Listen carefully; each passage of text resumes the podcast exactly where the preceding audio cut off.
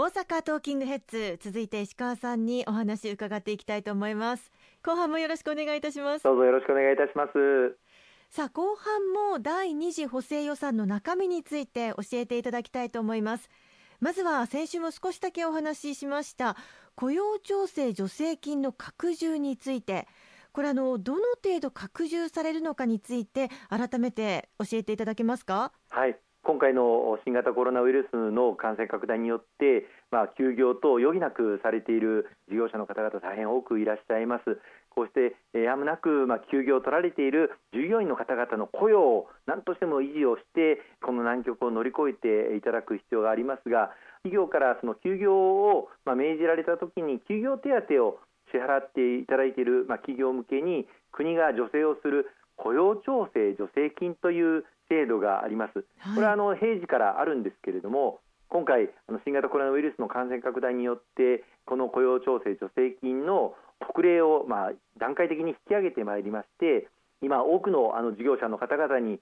あのご活用いただいております。例えば平時であればパートやアルバイトの方雇用保険に入っていらっしゃらない方は対象じゃないんですが今はこのコロナ禍で休業されている方はこうした方々も対象になるなど引き上げてきておりますが今回、この雇用調整助成金をさらにこの第2次補正予算の中で大幅に引き上げさせていただくことになりました。あの具体的にはですね、さまざま特例を設けてきたんですが、どうしてもこの給与手当に対して助成をする日額の上限というものが設けられていたんですね。1日あたり8330円までしか助成がされないというのが、この雇用調整助成金の制度だったんですけれども、はい、今回、この第2次補正予算の中でこれを大幅に引き上げまして1日あたりの上限額を1万5000円まで助成をするというふうにあの引き上げさせていただくことになりました。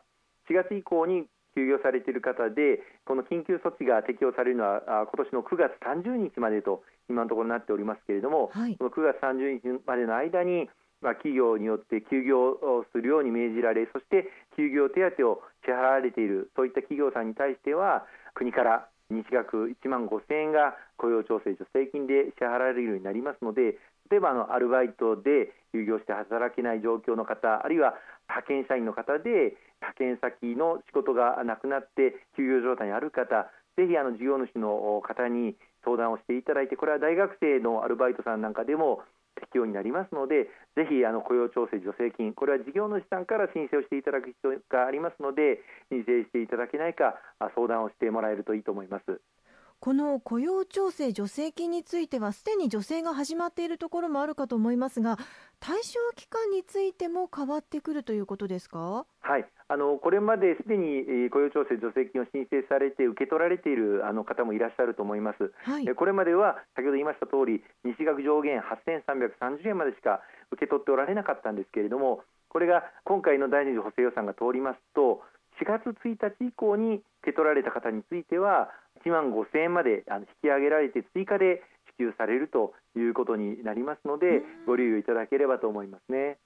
雇用調整助成金は例えば事業主さんによって差が出てしまうということが問題になっていたかと思いますがそうなんですねそれを解消させるために新たな制度が創設されるんですよね。はいあのおっしゃる通りでしてあのこの雇用調整助成金という制度は事業主さんが休業手当を、まあ、法律制度に基づいて支払っていただくということが大前提になっていまして、はい、その休業手当を支払っている企業に向けて助成をするという制度になっています。しかもこの雇用調整助成金を申請して登録手続きを事業主さんがしていただかなければいけないということが大前提になっているんですが、あの中小企業あるいは小規模零細企業の方ですとこうした雇用調整助成金の手続きをこれまで取ったことがないやり方がわからない、えー、また休業手当を、まあ、先に従業員さんに先払いしなければいけませんのでその負担が大変だということで事業主さんによっては休業手当の支払いがうまくいけないということが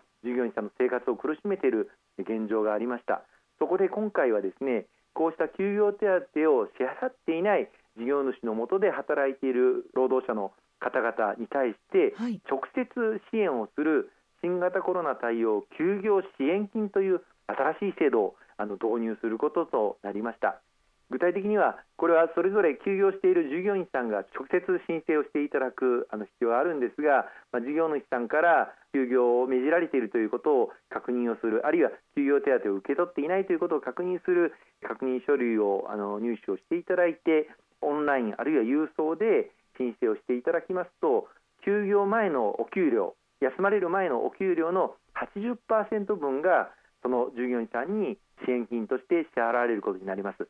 これは上限額は先ほどの雇用調整助成金と同じく月額33万円となるように1日あたり1万1000円の上限額でこの休業支援金が支払われることになりますので私はあの休業しているけれども休業手当をもらっていないという方については、ぜひこの申請をしていただければというふうに思います。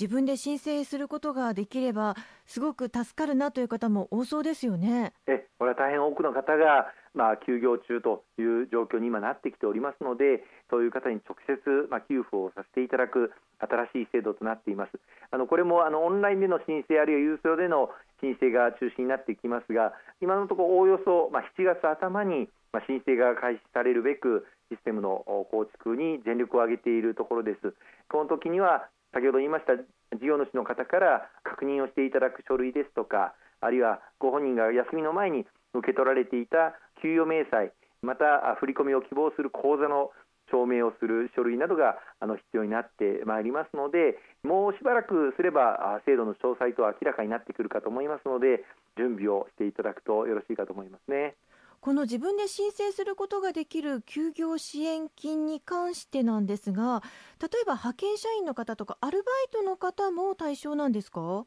はい、あの派遣社員の方やあのアルバイトの方で休業している方ももちろん先ほど言いました雇用調整助成金の対象に今はなっています。しかしながら、まあ、事業主のさまざまな理由によって休業手当をもらっていないという方はこの新たな休業支援金の対象になりますので、ぜひ申請をしていただきたいと思います。本当にさまざまな支援策が講じられているということなんですね。はい、あのこれを一日も早く、えー、お手元に届けるように、えー、頑張っていくのが我々国会議員の使命と責任ですので、えー、来週から始まる国会での補正予算審議全力で頑張ってまいりたいと思いますね